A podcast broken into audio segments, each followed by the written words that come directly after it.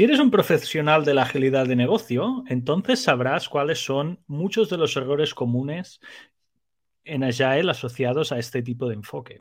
Esto se debe a la naturaleza y dinámica que tiene este trabajo cambiante e incierto en el cual estamos trabajando a día de hoy. Sin embargo, es importante estar al tanto de los errores más comunes para evitar caer en ellos. Pero ¿cuáles son esos errores tan habituales?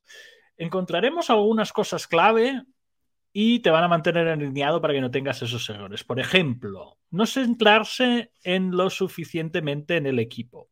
El equipo es el corazón y el alma de esto que llamamos agilidad, por lo que necesita ser apoyado adecuadamente para lograr resultados exitosos. Es importante garantizar que los miembros del equipo tengan las herramientas correctas para hacer su trabajo y brinde retroalimentación regular sobre sus progresos o problemas con el Product Owner, Scrum Master, Agile Coach o el líder del cambio. Subestimar la importancia de una buena planificación es uno de los grandes errores. Aunque Agile no requiere planes detallados antes del inicio del trabajo, sí que hace falta ir realizando una planificación mínima que pueden prevenir retrasos indeseables durante el desempeño posterior. Por ello, siempre recomendamos hacer uso de herramientas tales como Jira o a otras herramientas de planificación basadas en sprints para garantizar el éxito final de la iniciativa que se está llevando en cuestión. La falta de, de del equipo es parte del éxito y depende primordialmente de la capacidad y la dedicación que los equipos tienen. Y por eso es importante determinar cuáles son las responsabilidades y los roles que tiene cada miembro del equipo dentro de un sprint y dentro de la propia organización. Luego, asegurarse de que todos ellos participan activamente del progreso realizado para evitar estar con responsabilidades desiguales, de responsabilidades duplicadas y retardos en los objetivos trazados. ¿Y cómo evitamos estos errores? Os debéis estar preguntando. ¿Cómo podemos intentar evitar todos los errores que están teniendo ahora en cuenta? ¿Vale? El enfoque ágil es una forma de trabajar que se centra en la entrega rápida y continua de productos y servicios con altos estándares. Esto significa que los equipos deben ser capaces de responder rápidamente a los cambios del mercado e implementarlos sin demoras innecesarias.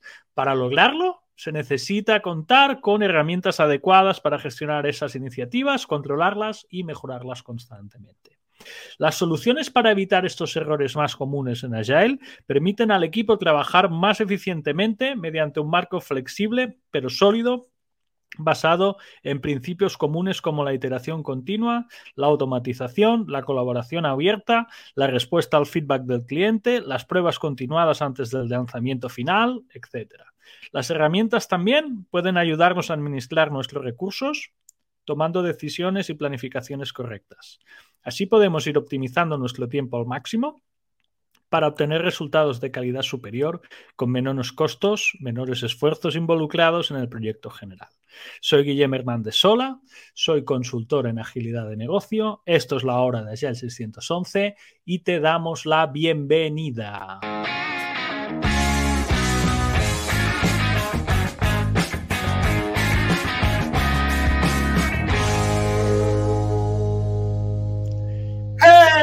¿Cómo estás, Gilen? Hoy dije Gilen, Muy bien, buenos días, Ulises. ¿Cómo andas? Estamos bien. ¿Qué tal? ¿Cómo has visto la editorial de hoy? Ah, te tocaste de todo, abriste muchas puertas. A ver, a ver. Muchas, muchas puertas. ¿Cómo estás, Gilen? ¿Cómo llegas? Algunas novedades que te traigo para hoy. Mira que he puesto el ticker de la escaleta aquí abajo. Oye, sí. Fíjate de lo que vamos a hablar hoy. Sí, acordaros que estamos en directo en Twitch, en YouTube Live, en LinkedIn Live. Y si queréis dejarnos comentarios en el chat, os leemos, ¿vale? Fíjate que he puesto un overlay nuevo, Ulises, con color corporativo de Agile 611. He cambiado un poco. Y te quiero mostrar una, cosa. Te quiero mostrar otra cosa, ya que nos estamos haciendo youtubers por las estos días, por lo menos un día a la semana, somos streamers. He hecho el canal de YouTube nuevo. Voy a ponerlo para que lo veas. Mira qué chulo. He reestructurado un poco nuestro canal. Sí, nuestros 107 vídeos que tenemos. Esta es la versión desktop. Este banner lo podéis ver también en, en versión televisión. Sí, y en versión móvil. Y aquí, pues bueno, si hago scroll un poco hacia abajo, veréis que tenemos pues todo nuestro contenido exclusivo, que os lo voy a poner ahora mismo en el chat para que lo podáis disfrutar. son vídeos de nuestros webinars de los últimos tres años, porque este canal nació en 2020, mayo de 2020. Ahí tenéis nuestro, nuestro YouTube, ¿sí? Y ahí podéis ver pues nuestros comentarios. Voy a desactivar el ticker porque si no, no te vas a ver. Ahora te ves más, ¿vale? Y ahí estamos, ¿sí? Aquí tenéis toda, toda, toda la información. Aparte de esto, acordaros que también estamos en riguroso diferido en, las plataformas habituales de podcast, que son muchas, ¿sí? Con ACAS podemos estar en todas, ¿vale? Ulises, volvemos a la editorial. El tema de los de los uh, silos y una organización sin silos y los errores sobre todo que tienen los equipos ágiles. ¿Qué dirías de la editorial que hemos tenido hoy? yo diría que, que va a ser siempre una constante y una evolución y va a requerir una inspección y una adaptación frecuente poder realmente encontrar las mejores formas de entregar valor. Suena súper cliché, pero es que es así, es que es así. Siempre Suena sexy, como dices tú, Ulises. Ah, sí, sí, sí. Suena sexy. Sí, pero el principal enemigo, el principal enemigo muchas veces es uno mismo.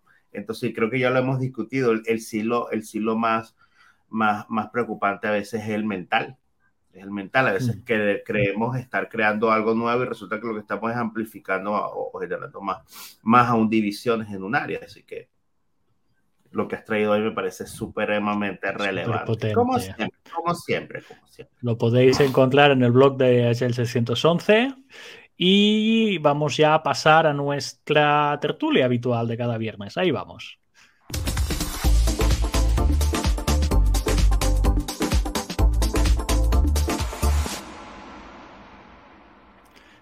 De acuerdo, Ulises. Vamos a empezar con un primer tema que nos llegó a los dos, creo que casi al mismo tiempo. Me lo enviaste por WhatsApp y yo luego levanté el correo y vi esto de aquí, ¿no? Dejadme centrar un poco a la gente.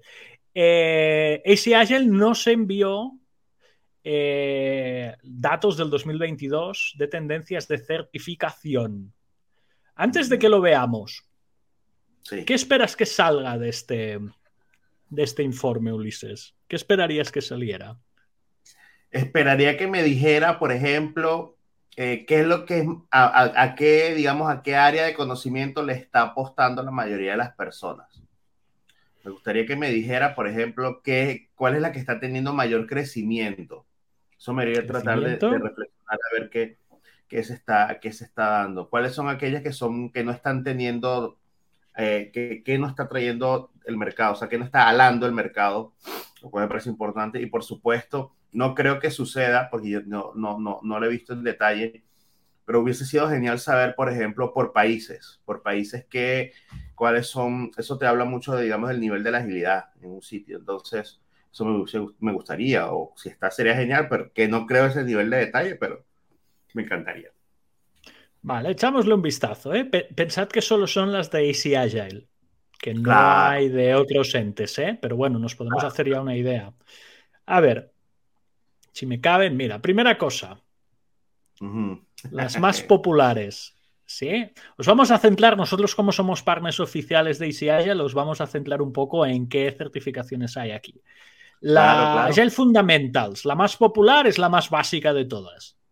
Sí, la que te da camino a empezar a la agilidad de negocio. La siguiente es la de Product Ownership y la tercera es la de Team Facilitation. Sorpresas aquí, Ulises. Oye, me, parece súper agradable que la de Product Ownership esté en segundo lugar. La de primer lugar no, no, me, no, no, no, me parece extraño. La, segunda sí me parece interesante, de hecho me gusta mucho. Eso una vez la conversamos, Guillen, pero, pero bueno, como tampoco somos, somos enfocados, tampoco es que tenemos tiempo para tantas Nosotros el Product Ownership lo tocamos mm. más desde la visión de Sclamorg. Correcto. No desde la visión de Easy Agile. Ah, yo sí estoy muy de acuerdo tanto en lo que toco en ProKanban como lo que toco en Sclamor como lo que toco en, en Easy Agile. Siempre, siempre, siempre lo más demandado es lo básico. Sí. Luego, y bueno, el ATF. Y el ATF también, pero el ATF, AC Agile, el path que te pone es ICP, o sea, el fundamento, más súmale la carrera que quieras. Correcto. Sí. Correcto. Y luego aquí es interesante ver que la gente se está metiendo mucho en facilitación y en gestión de producto, que es al fin y al cabo en lo que es la agilidad, ¿no? En conocerlo y ir en lo que es la gestión de la agilidad. Y lo que ha crecido más en 2022. El primero es Product Management, sea, la certificación que tienen de Product Management la gente de Easy Agile. Y luego el Business Foundations, que es un, un, digamos, un curso en el cual hoy vamos a hablar un poco de eh, lo que engloba este curso, con las técnicas que, que, hablaremos luego, y el Enterprise Agile Coaching, que este es de transformación ágil. ¿Esto te sorprende el crecimiento? No, no, no me sorprende. De hecho, me parece muy coherente con nuestra oferta, porque, porque valga decir, tú eres trainer oficial del BAF. O sea, tú tienes. Yo soy trainer del BAF. ¿Y tú del ENT? Eso es correcto. De aquí os podemos dar el BAF, el ENT y el ATF. Eh, los dos de Product Management lo vemos desde una visión más de Scrum, de la responsabilidad del Product Owner, lo que nos saca que seamos también expertos en Product Management. Y de hecho, si vais a nuestro magnífico canal de YouTube, veréis que hay una línea explícita de Product Management, en el cual Ulises y yo Previamente a este podcast, nuestra vida anterior a este podcast semanal, ya hablábamos de gestión de producto y no tenemos una oferta de Agile Fundamentals, que es una cosa que hemos estado hablando muchísimas veces, pero que nunca hemos puesto hilo a la aguja para llevarlo a cabo. Pero, culpa de nosotros, porque digamos que formaciones, formaciones sin certificación de fundamento tenemos como tres variaciones distintas. Sí. Entonces ha sido más nuestra responsabilidad. Y hay mucha gente que pide el curso de Scrum Master como inicio de los fundamentos. Sí, correcto, correcto. Y a mí una cosa que eh, en la oferta de Scrum tienes el Applying Professional Scrum y luego tienes el Professional Scrum Master. Y resulta que ninguno de estos dos eh, habla de agilidad, sino que te habla de Scrum en concreto. Y luego aquí te están jugando esa mala pasada, sobre todo el marketing que tiene bien el Scrum Master, de que es un curso que la gente pide inicial.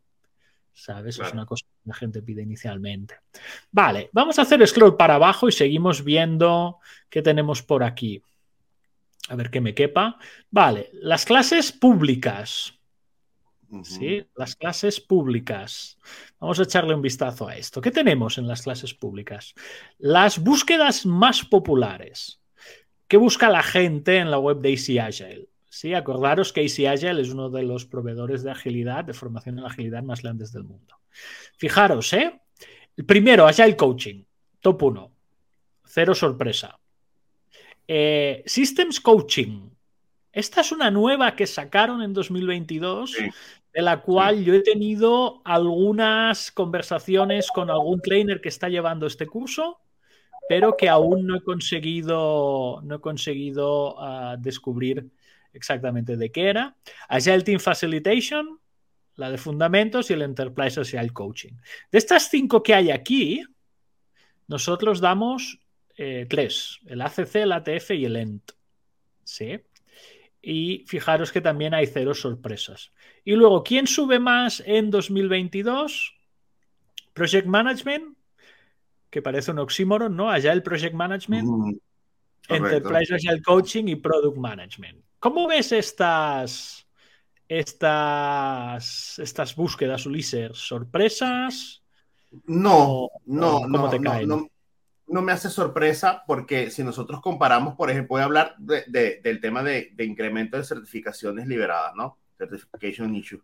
Eh, si tú haces una búsqueda rápida por LinkedIn, te vas a dar cuenta que, por ejemplo, personas certificadas en, en dirección de proyectos, PMPs, es como, no sé, como seis, siete veces la cantidad de Scrum Masters en términos, en términos de números. O sea, hay mucho más PMPs que Scrum Masters. Sí, pero, pero by far, o sea, la cantidad es una monstruosidad. Entonces me es muy coherente desde el punto de vista comercial, no significa que desde el punto de vista profesional esa sea la ruta, pero desde el punto de vista comercial me es muy coherente que haya mucha gente buscando la agilidad para dirección de proyectos más allá de que sea un oximorón o, sea coherente. Sí, sí, sí, a mí me, me, me, sorprende.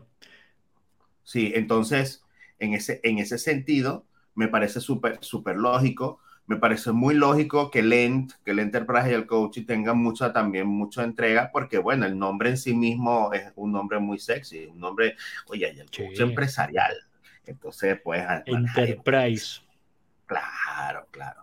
Eh, me, a mí me, y subiendo un poquito, me gusta mucho la de, la de eh, coaching sistémico o systems coaching, me parece que es muy potente.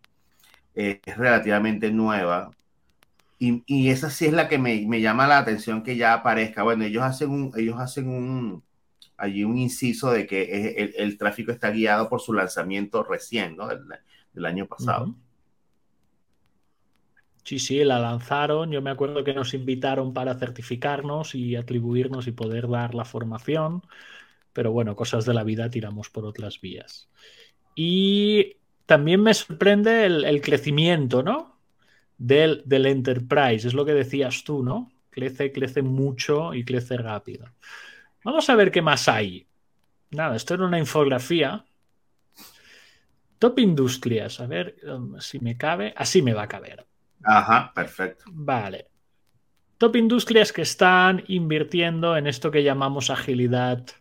Sí. Finanzas. La gente de finanzas. ¿A qué lleva su gente a formación?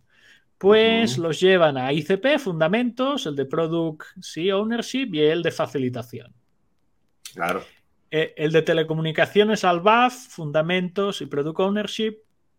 Y Healthcare, fundamentos ATF y marketing. ¿Sí? Aquí os voy a confesar una cosa de Agile 611. Nosotros damos muchísimo ACC. Me sorprende que ACC no esté aquí puesto. Sí. sí. Que está facilitación, marketing, ¿no? Y fundamentos. Fundamentos no me sorprende, pero que no esté el ACC me sorprende. ¿Sí? ¿Qué dirías aquí de esto de las top industries, Ulises? ¿Algo que me te parece... llame la atención? No, no, no me, sí me llama la atención la parte de healthcare. Habría que ver, eh, por eso te digo que creo que nos hace falta, o, o, probablemente lo digan al final, el filtro de los países. Eh, no, no, recuerdo, y tú corrígeme, probablemente tú seas de tu lado, Guillermo, pero yo no recuerdo tener mm. gente de healthcare eh, eh, en formaciones. Y mira que nosotros damos formaciones. Ah, yo, he tenido, yo he tenido, mira, la gente de healthcare eh, son muy waterfall. Sí uh -huh. he tenido formaciones iniciales uh -huh. y sí me ha costado muchas veces eh, que se quedaran con el mindset. Yeah. Por, por, eso me sorprende de que en Healthcare haya el de marketing. ¿Sabes? Yeah. No sé si quieren vender mejor o... o, o puede ser, puede ser. Puede ser, sí puede ser, como, como que en Telco está el BAF y me hace, ese me, me es muy coherente porque las Telco, yo, por, y por, más por experiencia, sé la búsqueda continua de, de, innovación, de ver cómo generan cosas fuera de, fuera de la caja porque es un mercado muy, muy, muy competitivo. Y bueno, y la banca de banca y finanzas sí no me sorprende nada, o sea, es uno de los, de los grandes sectores consumidores de agilidad es la banca. La banca, sí, sí, totalmente. Y antes que me hablabas de geografías, ok. Mira, vamos a pasar primero con los países que han visto un aumento más grande de estudiantes. Uh -huh. Reino Unido, segundo total, Alemania, Francia, Egipto, Colombia y Noruega. O sea, en, en, lengua inglesa hay dos, Noruega y Reino Unido, alemán crece un montón, francés crece un montón, español en Colombia crece un montonísimo y en Egipto, sí, Y ahí tenemos este. Y luego tenemos también en geografía, sí, por idioma. Diría que esto ya es lo último. Sí, vamos a poner aquí para no tener más o menos el tiempo controlado. Fijaros, en español crece un 26, es el tercer eh, idioma en AC Agile. El primero debe ser inglés, ¿no? y el segundo no sé cuál debe ser. Eh, chino es el octavo, italiano es el noveno, francés es el séptimo, alemán es el sexto. O sea, lo que más ha crecido es mandarín, ¿sí? En AC Agile. Bueno, tampoco me sorprende. Si esto lo comparamos, he visto datos similares de Stramorg, son muy, muy similares, ¿sí? Piensa que la agilidad a nivel mundial está ya. Hay distintas evoluciones, digamos. Claro, Quién está más puesto y menos puesto. Y a partir de ahí, pues bueno, Ulises, no sé si quieres comentar algo de estas dos últimas filminas. No, esta me parece bien, bien, bien agradable. Están, tienen esa visión de, de crecimiento, pero en general, por lo, eh, en rasgos generales, lo que podemos decir es que es una entidad en certificación eh, en que está en una fase de crecimiento muy importante. y de Nosotros estamos con ello. Y ahí estamos. claro. No, claro, tenemos que verlo así, Ulises. Muy bien, muy bien. Pasaremos al siguiente tema de, de, tertulia. Ulises, voy a poner tu momento porque vamos a hablar de lo siguiente. Venga.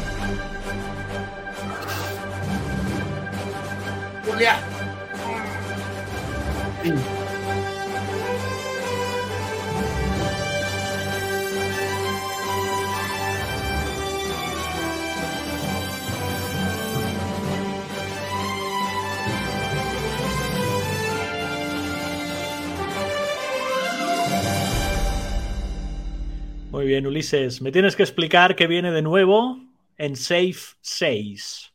Con mucho gusto, señor. Si quieres compartir, el escenario es tuyo.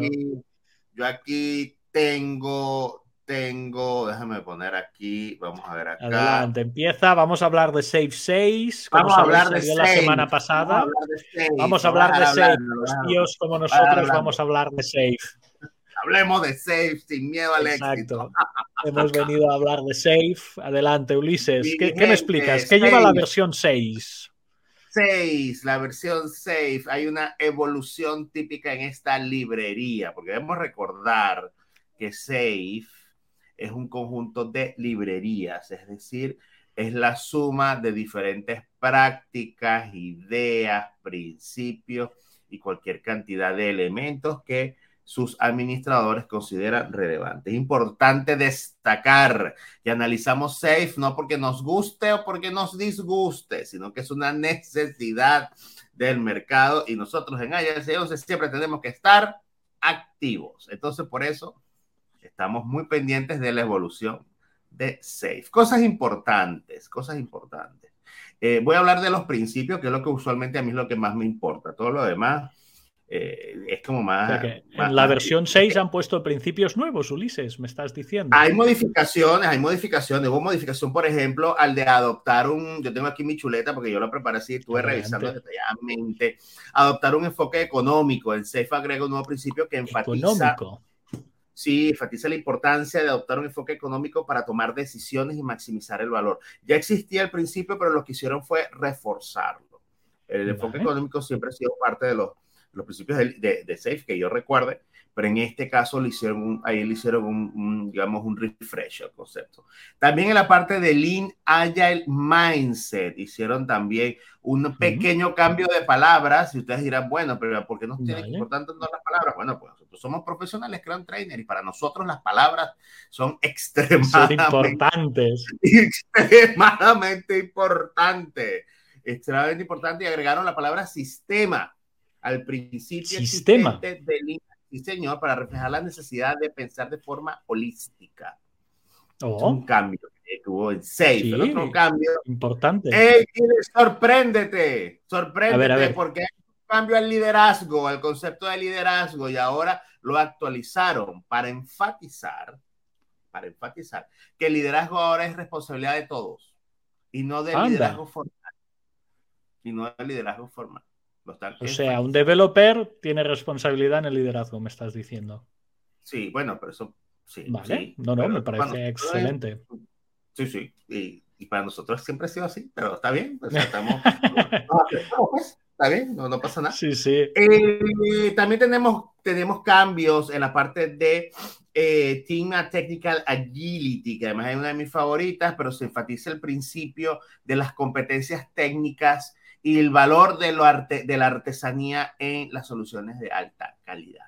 También enfatizaron eh, el aprendizaje continuo, enfatizaron también eh, la importancia de una estructura que sea plana, ágil, para permitir una toma de decisiones rápida. Están enfatizando eso.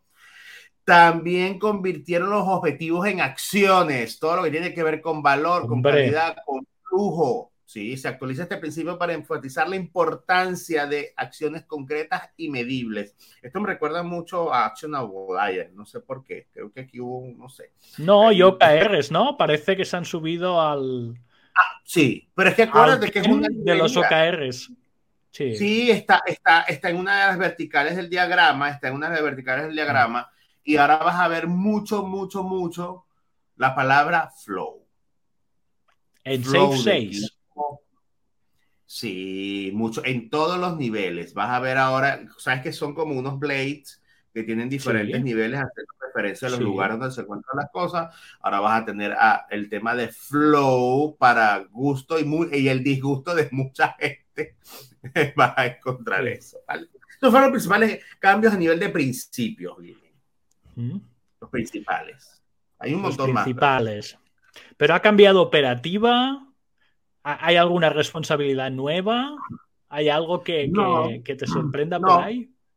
Yo creo que sí, claro, va a sorprender, son como digamos las nuevas incorporaciones, inteligencia artificial, por ejemplo, ya lo traías tú, eh, analítica, big data para la parte de, para la parte de budgeting, eh, OKRs como formas de, de trabajo, pero es que al final, al final SEI es un gran supercontenedor, por darle un nombre, donde tú puedes colocar todo, o sea, tú puedes irle, puedes irle agregando y mientras haya evolución y nuevas ideas y a, sus, y a sus administradores, sus creadores, quienes le dan mantenimiento, les parezca adicional o que le agrega valor, lo van a colocar. Así que... Lo colocan y, tan tranquilos se quedan, ¿no? Claro, por supuesto, y, no, pues, y porque es una librería, así que no, no, conceptualmente no habría problema para gusto o disgusto de muchas personas de muchas personas. Muy bien, pues muchas gracias, Ulises. Si quieres, cerramos esta parte de Save 6 con. Tengo otra musiquita para ti. Venga.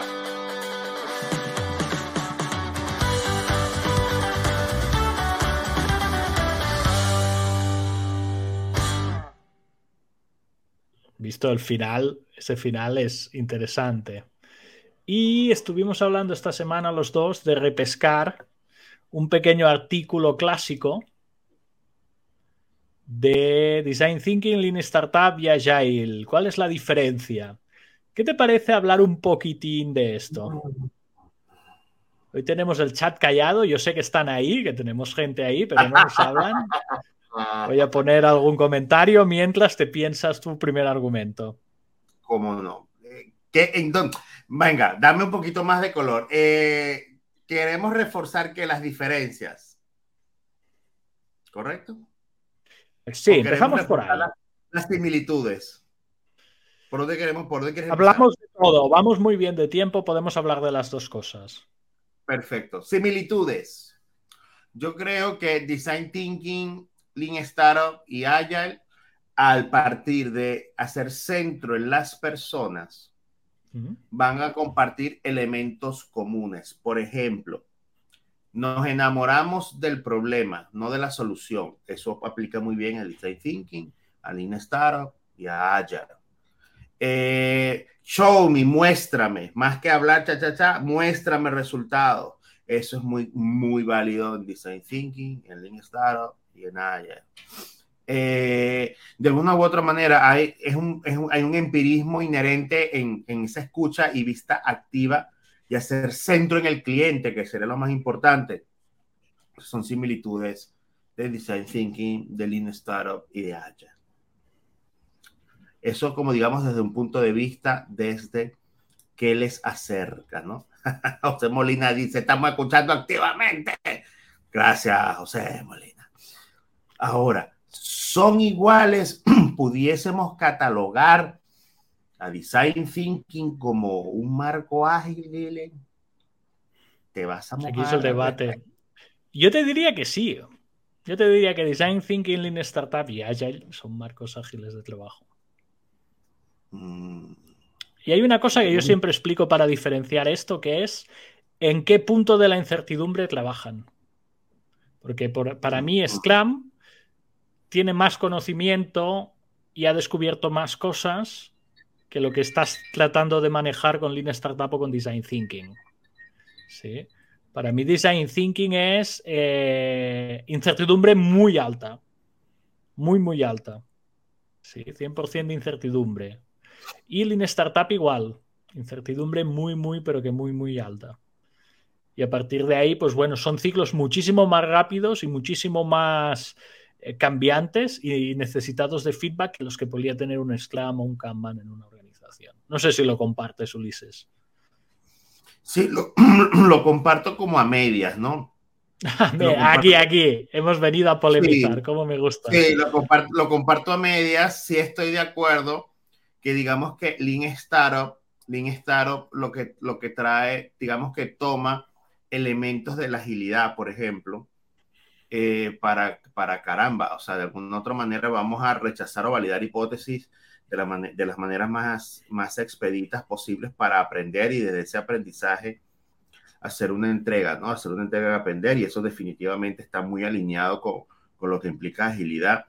Yo sí en Design Thinking sí me separo un poco eh, siempre, cada vez que como que voy haciendo investigación más, investigación más por gusto, yo no veo que sus creadores lo, lo encuadren dentro de agilidad. De hecho, la última actualización de uno de los libros de, de diseño, eh, hay, hay, toda, una, hay toda una, una, parte dedicada a agilidad donde, donde ellos, digamos, marcan esa diferencia y mira, no tiene que ver nada con agilidad, esto sencillamente somos unos apasionados por brindar soluciones y tal.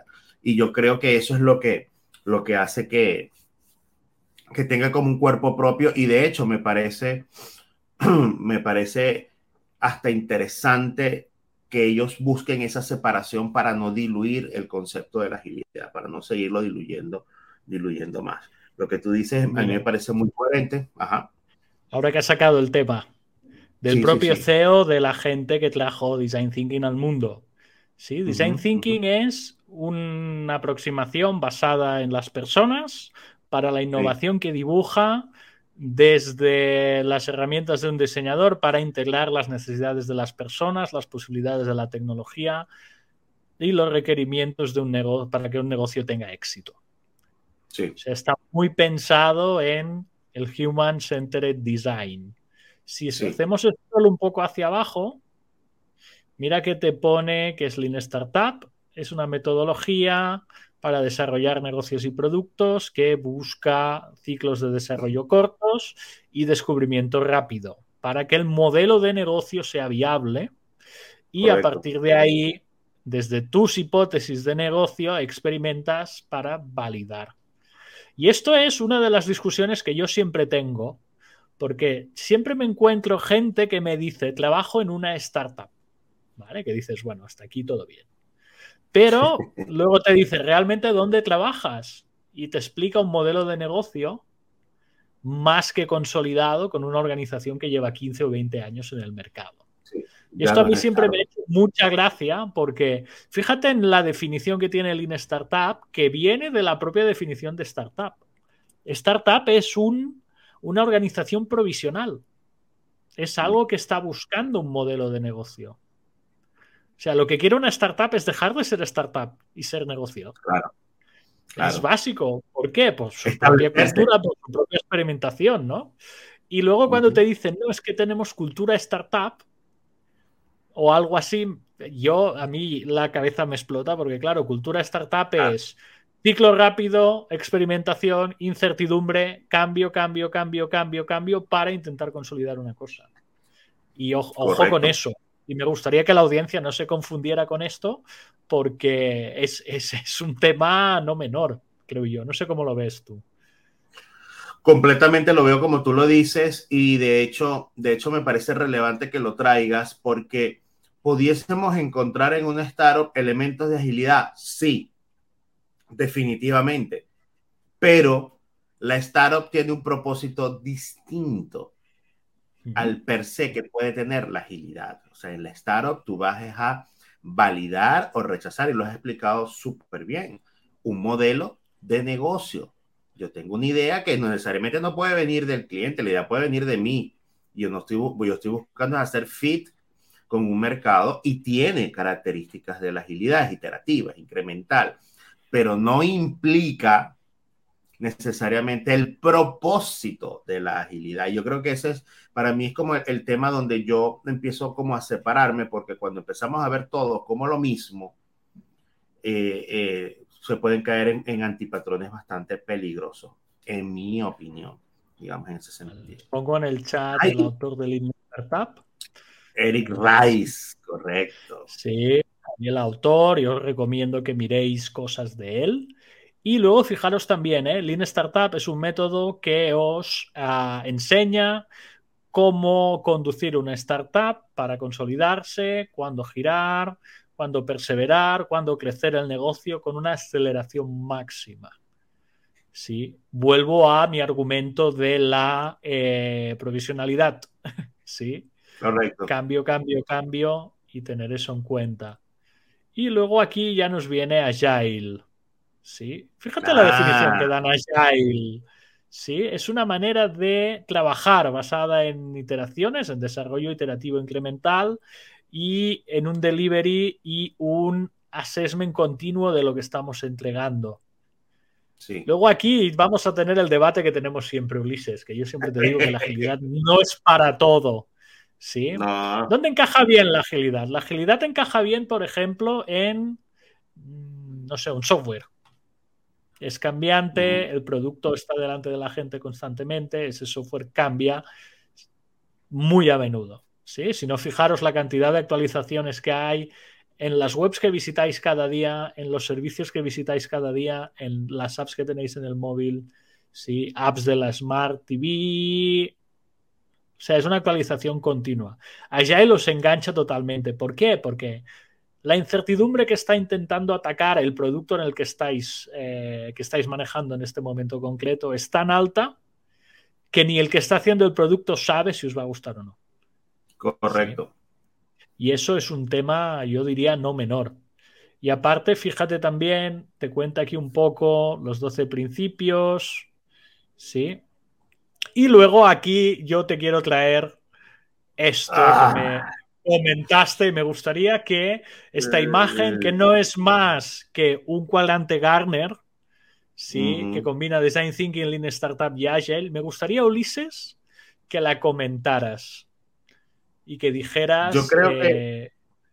Yo creo que aquí es donde empieza, ojo, lo que voy a decir, inclusive no tenemos que estar de acuerdo en absolutamente nada. A ver, pero para mí es una, es una consecuencia de diluir la agilidad de cuando empezamos a decirle que todo es ágil, cuando no es así, porque ahora para mí esto, esto es una cascada, esto es una etapa donde la gente piensa que design thinking es solo para descubrir problemas y la gente va a pensar que el Lean Startup es solo para iterar y que la agilidad es para construir una solución en el mal entendimiento de los conceptos. Porque, ¿qué impide que en un ciclo de trabajo ágil, ni siquiera voy a hablar de Scrum, vamos a suponer un ciclo ágil que hay inspección y adaptación, yo durante la inspección aplique el modelo de design thinking. Y yo entonces durante mi planeación yo empatizo, defino, ideo y durante mi proceso de planeación, ejecución que se solapan, yo trato de liberar y lanzar los experimentos en ciclos muy cortos que me permitan de alguna otra manera generar revisiones sobre los resultados. ¿En qué lo impide? En nada. Yo puedo tener en un solo ciclo los, los tres conceptos conviviendo y eso es lo que para mí es lo que hace maravilloso porque la agilidad en este sentido no es que yo hago yo voy a hacer agilidad solo de construcción. La agilidad es un sistema de creencias, como lo decía eh, hace rato. Es una forma de trabajo que me impide a mí utilizar design thinking desde el principio. Hasta el final. Entregar en design thinking, por ejemplo. En, en tu en. Sino de lo contrario, ¿qué es lo que puede pasar, Gil? Lo que pasa en muchas empresas. Estamos haciendo agilidad. Entonces, las entrevistas las hacemos en enero hace un proceso de evaluación y entonces empezamos el planning en febrero. Y quieres construir soluciones y nada, y, ya enero pasó hace meses con las mismas entrevistas. Y en marzo viene una pandemia. Bueno, ya, has planificado en enero. no lo invoque. Entonces, esta imagen para mí, opinión de Ulises, una opinión más. Es Mira, una... ha gustado tu, tu opinión. Estamos, estamos en la misma. Y no es que la cascada esté mal, no, no es una crítica a la cascada, porque mucha gente entiende, bueno, creo que en PMI le llaman secuencial. No es que lo secuencial sea bueno o sea malo, no. Lo que quiero decir es que en un entorno donde las causas y las consecuencias no necesariamente estamos entendiendo cómo están bien relacionadas, donde yo necesito descubrir, emerger las posibilidades, oye, los secuenciales no es la recomendación. Entonces, no tiene ningún sentido que yo vea por una etapa de Design Thinking, una etapa de Lean Startup y una etapa de Agile. Que en dado caso también así estaría mal, porque entonces si quisiera un secuencial sería Design Thinking, Agile y Lean Startup en el sentido estricto de liberar tan pronto sea posible. pero, puedas. pero en Scrum, por ejemplo, Guilherme, dime qué te impide durante un sprint aplicar design thinking completo? Nada. ¿Qué, ¿En qué impide? Nada. Nadie. ¿Qué, nos impide lanzar experimentos y un product backlog? Y corrígeme, Guilherme, por favor, que usted tiene allí, te tiene más, más Dan que yo. Eh, ¿cómo, ¿Qué nos impide? Dan es de, nivel Dan, pues de cinturón negro. ¿Qué nos, dime si una lista, de, una lista ordenada que es un product backlog no debería ser un conjunto de experimentos. Por definición, son hipótesis. No, no, nadie, nadie te lo impide. Entonces, esto para mí muy bonito para una presentación terrible, en mi opinión profesional, desde el punto de vista eh, de, conceptos. De hecho, yo he estado en organizaciones que solo hacen Lean Startup. Perfecto. Están empezando y necesitan tal volumen de feedback que se pasan, ponle yo que sé, nueve meses feedback y feedback y probar y probar y probar. ¿Sabes? ¿Por qué? Porque están en esa etapa de su descubrimiento de negocio. Sí. Y tienen que ver si realmente funciona o no. Sí. ¿Qué le impide, por ejemplo, irle a un equipo que trabaje única y exclusivamente con Design Thinking liberar una, una solución? Nada. No necesitan usar agilidad. ¿Sabes qué se suma aquí? Que yo creo que las organizaciones por eso hay esa cascada que estábamos comentando, es que tienen un departamento o una división que te hará el design thinking. Ah. Y que hará, y que ah, hará este, em, ¿cómo podríamos llamarlo? Descubrimiento de necesidad, digámoslo así. Claro. Luego vas a tener otro grupo ajeno a estos primeros que te, vamos a decir que te van a construir la solución. Claro. Y luego vas a tener un tercero que te la va a comercializar, que te la va a vender y que te va a hacer todo eso. Y luego aquí, que ya os adelanto el tema de la semana que viene, que vamos a hablar de silos en organizaciones, sí, eh, está este tema. Sí. Si tenemos divisiones aquí súper grandes, eh, claro, y no colaboramos, que es el debate de ah. siempre. ¿Cuántos equipos Scrum has estado tú que tengan una persona de UX en el equipo? De, muy pocos. Del 100% solo he tenido el privilegio de un menos del 10. Menos, eh, muy poquitos. del 10%, muy poquitos. Muy poquitos. Yo me acuerdo que la figura, la figura de UX era una parte de esta rueda que tenemos en pantalla. Claro, claro. Él intentaba validar cosas. Eh, yo te digo algo, es súper terrible lo siguiente. Imagínate que, de acuerdo a este diagrama, la iteración viene antes del product backlog. Entonces, ¿qué me quieres decir a mí? Que el Product Backlog es una lista cerrada de cosas que yo tengo que hacer. De cosas.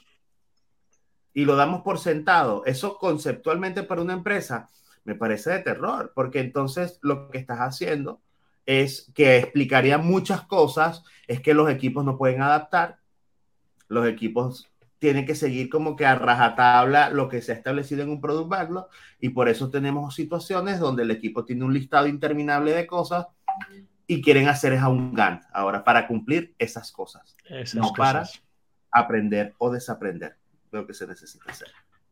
Vale, muy bien. Pues muy bien, no sé si hay alguna pregunta en el chat, ya para cerrar esta tertulia. A ver si veo algo en el chat que quieran comentar. Si no, pasaremos a lo siguiente, que es el espacio de eh, más tertulia. ¿Sí? Mientras no llega ninguna pregunta, te traigo una cosa que tenía guardada de hace días, Ulises, y ahora te voy a poner aquí, mm. compartir el Garner. Y mira qué pregunta voy a sacar. Con Ulises. Mira qué pregunta he traído. Para los que estéis en audio solos, voy a leer la pregunta. La pregunta es la siguiente. ¿Por qué los puntos de historia son tan sexys? En otras palabras, ¿por qué cualquier organización se apunta a esto de la gestión de los puntos de historia? ¿Qué teorías tienes, Ulises? Yo tengo, sí, tengo un par, tengo un par. Yo creo que una, una primera, teoría, de Ulises. El concepto es súper romántico. A ver. Es un concepto muy romántico. Es muy romántico porque cuando tú explicas la diferencia entre una estimación subjetiva y una estimación, digamos, objetiva, la persona cuando entiende lo relativo de lo que significa el esfuerzo y que esfuerzo no es lo mismo que dedicación y que no es lo mismo que tamaño de las cosas, eso, eso es, digamos, un concepto muy visual. Y es un concepto muy, digamos, muy interesante, en el sentido de que al menos es una contrapropuesta a, la típica manera de ver linealmente las cosas. Eso, eso por un lado me parece que es muy, muy sexy. Y otra cosa que lo hace, que creo que lo puede hacer muy sexy, es que se justifica el punto de historia. Bueno, sirven para conversar, sirven para que las personas tengan un espacio común de intercambio de ideas. Bueno, pero para eso puedo usar otra cosa, pero creería yo que también eso hace que, que los puntos de historia sean sexy. Y por último, también como implica el uso de cartas virtuales o digitales, también es como medio gamificado. Entonces, bueno, todo el mundo puede participar, le das unas cartas y estás haciendo allí. Y oye, estamos trabajando en equipo, o sea, da un feeling de que estamos todos haciendo cosas eh, en equipo. Esas son como, como mis, tres, mis tres miradas. No sé cómo lo ves tú. Mira, yo el otro día estaba ayudando a una organización en el Gira y me acuerdo que teníamos esta... Eh, todas las discusiones que van en torno de Gira, la palabra Story Points está metida en ellas. Ah, claro, sí, claro. De, una manera o de otra. ¿Por qué? Porque Gira soporta nativamente que tú pongas como estimación Story Points a, cualquier, a cualquier issue. Luego, esto te está condicionando la manera de trabajar de una manera muy contundente. Luego, ¿qué pasa? Que Gira normalmente es corporativo. Te lo usa todo el mundo, te lo usa la gente de negocio, te lo usa la gente de desarrollo, finanzas, marketing, absolutamente todo el mundo de la organización te está usando Gira. Luego, a partir de aquí, si unos hablan horas, porque normalmente la gente de negocio habla horas facturadas y horas que vendemos y todo eso, y luego los de desarrollo hablan story points, para mí aquí hay un, una división súper grande. En el sentido de, si yo quiero colaborar con otra persona de mi organización y no habla Story Points, ya no juega en mi equipo. Ya he puesto una barrera, ya me he puesto una, ¿cómo decírtelo? Un caparazón en el cual voy a recibir los golpes y me voy a defender. Claro. Y eso está perjudicando mi manera de trabajar. ¿Por qué? Porque no voy a poder comunicarle los esfuerzos a otra persona, voy a tener que hacer conversiones, voy a tener que tener sesgos de estimación, etc, etc, etc. ¿Sí? Luego, por ejemplo, hay otro problema en Jira basado por los story points, que si haces conversión de horas de story points, te descuadra las cuentas en proyectos. Ah, se descuadra todo, claro. y claro, eso a partir de ahí es un problema. Yo le veo muchísimos más problemas a usar story points que no a usarlos. Pero hay como una corriente en la industria de la agilidad que si no usas story points no eres ágil. sí. Bueno, estaremos en corriente, Sí, no, totalmente. Por eso tenemos vídeos diciendo que esto de los story points se tiene que sacar, que erradicar, y hay muchísima gente que, que lo dice, ¿no?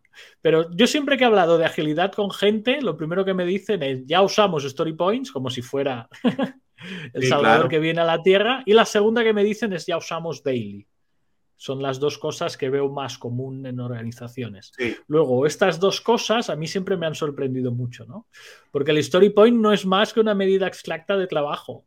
Y ya, a partir de ahí, cada story point de tu equipo es distinto al de mi equipo, ¿sí? Y luego otra cosa que vi a nivel muy sexy es que, por ejemplo, Gira te soporta que pongas medios story points cosas como, yo me acuerdo de un equipo que ayudaba que me decía, claro, esta historia es medio story point. Y claro, yo cuando estaba ayudando decía, pero ¿de qué estamos hablando, no? ¿Qué quieres decir con medio story point? ¿A qué estamos jugando, no? Y recuerda, Guilen, que es que hay otra particularidad además pero en esta no voy a profundizar porque no quiero herir susceptibilidades, porque la idea es que es un pod que la gente te alegre, contenta y disfrutamos un espacio seguro y tal, pero oye, yo, yo me encuentro muy frecuentemente que los story points también están mal explicados. Mira que te dicen, he sacado el chat, la acabo de sacar justo antes que dijeras esta afirmación. Nos preguntan en el chat, José Antonio Molina nos dice Quizás la pregunta podría ser, ¿por qué se tiende tanto a usar mal los story points? Sí, porque, porque al final es una, es, al ser una, una manera de estimación que no ha sido necesariamente comprendida desde sus principios, la tendencia va a ser a, estamos sustituyendo días, horas por, por puntos y lo que estás cambiando es el apellido, pero el paradigma del control y del comando control y de esto está allí. La perversión viene cuando algo que es del equipo para el equipo sale afuera, entonces quieres tener, tienes a PMO midiendo puntos de historia, tienes a ejecutivos preguntando por puntos de ejecutivos, preguntando por puntos de historia, historia. quieres comparar equipos a través de puntos de historia. Y entonces, bueno, si yo entrego 30 puntos, es mejor que entregue 5 puntos porque hago una comparación mental y digo, bueno, 30 es más que 5, entonces 30 es bueno. Bueno, no tiene nada que ver una cosa con otra. Y la más grave de todas es que los puntos de historia no implican valor. Ya. Eso es, eso es una buena, un buen tema. Tú puedes entregar 10 millones de puntos y valor. Que no significa cero. Ese es un muy, buen tema. Sí. No significa nada. Yo soy bastante anti puntos de historia, bastante. Pero claro, Dylan, al final, si los equipos han sido su decisión, uno los puede apoyar, uno, uno les muestra la puerta. Pero yo particularmente soy, bueno, tú lo sabes y desde hace años tú lo conoces, yo soy bien. Y luego viene el tema del velocity, ¿no? Aquí se suma ah, también. Ah, Sumar el tema del velocity. Eso va a ser otro tema. Claro, pero yo soy anti-estimación ya inclusive en, muchas situaciones. o sea, tiras más por gestión de flujo últimamente. Sí, claro. Bueno, tú lo sabes ya. Sí, yo también. Yo, voy muy fuerte con estimación de flujo muchas veces también. Sí. Que no es el mismo flujo de safe, pero bueno, son flujos. Ah, aquí, ya, ver, aquí podríamos ya hablar, ya podíamos ya hablar. Eso es para la próxima, otro podcast. Muy bien. Vale, pues dicho esto, ya iremos tirando el cierre.